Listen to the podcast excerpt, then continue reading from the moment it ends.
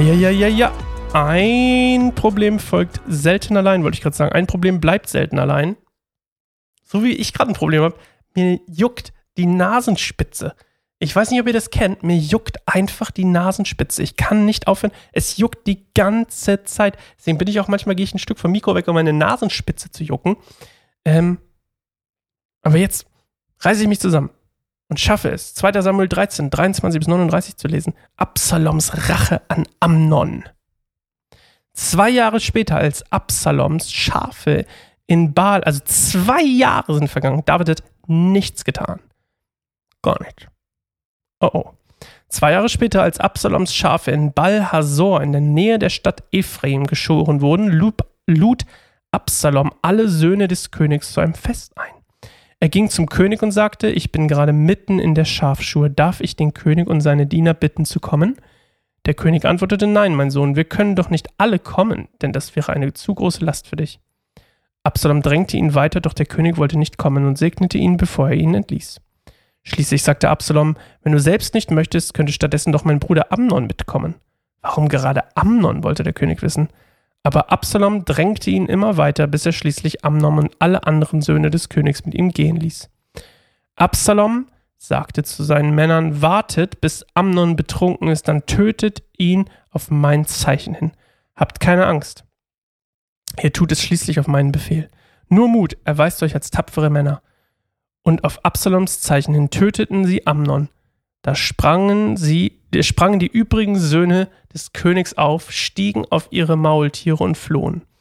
Während sie sich noch auf dem Rückweg befanden, erreichte David das Gerücht, Absalom hat alle Söhne des Königs umgebracht, nicht ein einziger ist entkommen. Der König sprang auf, zerriss sein Gewand und warf sich zu Boden. Auch seine Diener um ihn herum zerrissen ihre Kleider, doch Jonadab, der Sohn von Davids Bruder Schammer, sagte zu ihm, nein, mein Herr, nicht alle Söhne des Königs wurden getötet, nur Amnon ist tot. Absalom hat diesen Plan verfolgt, seit Amnon seine Schwester Tamar vergewaltigt hat. Darum glaube nicht an das Gerücht, dass alle deine Söhne tot seien. Nur Amnon ist tot. Absalom aber war inzwischen geflohen. Als nun der Wächter Ausschau hielt, sah er, größere sah er eine größere Menschenmenge, die auf dem Weg den Berghang hinunterkam.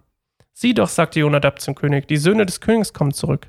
Es ist genauso geschehen, wie ich das gesagt habe. Und schon bald trafen sie ein und weinten und klagten. Auch der König und seine Diener brachen in Tränen aus. David trauerte lange um seinen Sohn Amnon. Absalom floh zu Talmai, dem Sohn Ahim, ah, dem König von Geschur. Geschur ist übrigens östlich vom See Kinneret.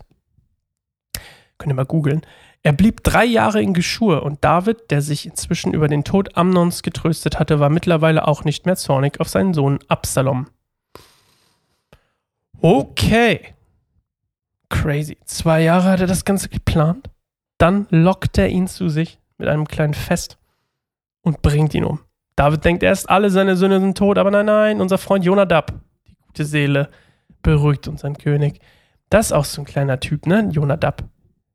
Kommt der noch mehr vor? Ich bin echt gespannt. Der wird doch bestimmt noch umgebracht, oder? Der wird doch den Herrn, Zorn des Herrn spüren für seine kleine Doppelzüngigkeit oder wer auch immer. Spielt ja mit beiden Seiten, so, ne?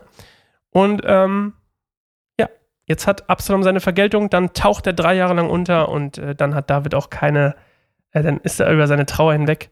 Mein, meine Nasenspitze juckt so hart, ey. Ah. Talmai übrigens ist der Opa mütterlicherseits von Amnon, also der, der, puh, warte, Opa also der Vater von wie hieß sie? Warte. Mach, Macha. Jetzt haben wir es. Also, Talmai ist der Opa mütterlicherseits, also der Vater von Macha. Ist das korrekt?